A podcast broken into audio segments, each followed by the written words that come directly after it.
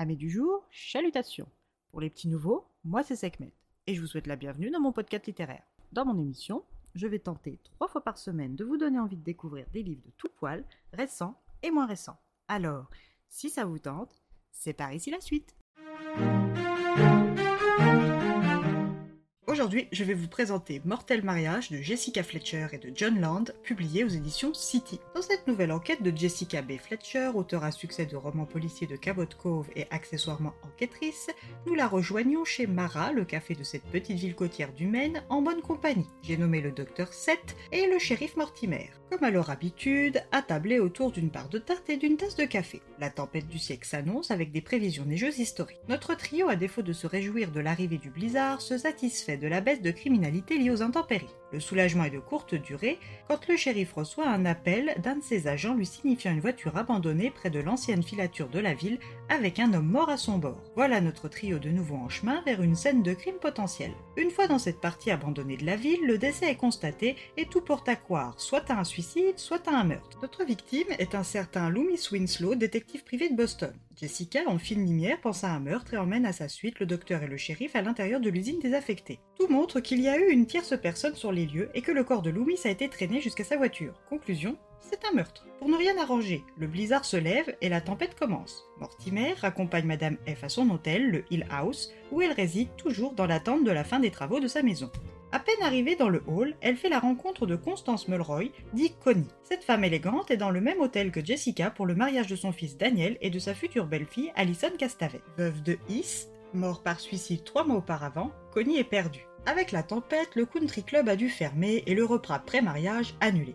Les futurs époux sont injoignables, non présents même si leur avion est censé avoir atterri, et l'ambiance entre les deux familles est plus que tendue au vu des circonstances. En effet, feu M. Mulroy a arnaqué M. Dol Castavet, le père de la future mariée, de plusieurs centaines de milliers de dollars avant son plongeon du pont de Brooklyn trois mois en amont. Jessica, qui s'est vite prise d'affection pour Connie, lui propose d'organiser le repas dans l'hôtel avec le concours de Simus McGilroy, le directeur de l'hôtel qu'elle connaît bien. Maintenant que la soirée est sauvée, Jess fait la rencontre de quelques-uns des invités du mariage, comme les cousines jumelles de Connie, Béatrice et Olivia Sprague, ou Marc, le frère du futur marié. Entre sa rencontre avec Constance et le dîner, quatre heures se sont écoulées et des dizaines de centimètres de neige sont tombés. Quand Connie demande à Jessica de l'aider sur une affaire personnelle. Elle craint pour sa vie, mais n'a pas le temps de s'étendre sur le sujet pour le moment. Jessica retourne dans sa suite pour se préparer pour le dîner auquel elle a été conviée par Connie dans l'après-midi et décide de prendre des nouvelles de l'avancée de l'enquête auprès de son ami le shérif mais aussi le détective privé new-yorkais Harry McGraw. L'absence des mariés, le meurtre du détective privé Loomis Winslow, la voiture de location abandonnée, plus le blizzard commence à faire beaucoup même pour notre habituée Miss Fletcher, mais le pire est encore à venir tant niveau météo que humain. Jess se rend donc à la salle de réception de l'hôtel. Tout commence bien jusqu'au moment des toasts. Connie lève son verre, puis s'effondre et convulse. Ni une ni deux, Jessica appelle Seth qui la guide jusqu'à la fin de la crise. Constance Mulroy se savait en danger, mais n'avait pas eu le temps de se confier plus en avant à Jessica, ce qu'à l'instant T, elle regrette amèrement. Jessica pense à un empoisonnement et demande à instaurer une garde auprès de la malade et prend le premier tour. Que va-t-elle découvrir sur le passé de sa nouvelle connaissance susceptible de l'aider à résoudre ce mystère? Quel lien y a-t-il entre un privé de Boston et le mariage du fils d'un escroc jugé coupable? Comment Jessica va-t-elle résoudre cette enquête dans un hôtel isolé de tout à cause de la tempête du siècle,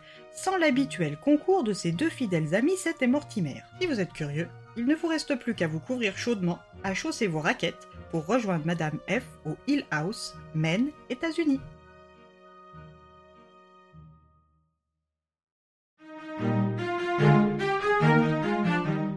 Comme à chaque fois avec les enquêtes de Jessica Fletcher et John Land, c'est un régal. Visuel, haletant, rythmé et toujours avec un dénouement surprenant. Qui a dit que les mariages étaient toujours des moments heureux? Certainement pas Jessica ou les Mulroy, ni même les Castavettes. Et bien voilà, j'en ai fini pour aujourd'hui. J'espère que cet épisode vous aura plu et vous aura donné des nouvelles idées de lecture. Si vous souhaitez découvrir d'autres petits bonbons littéraires tout droit sortis de ma bibliothèque, je vous retrouve le mardi 16 mai prochain pour un nouvel épisode.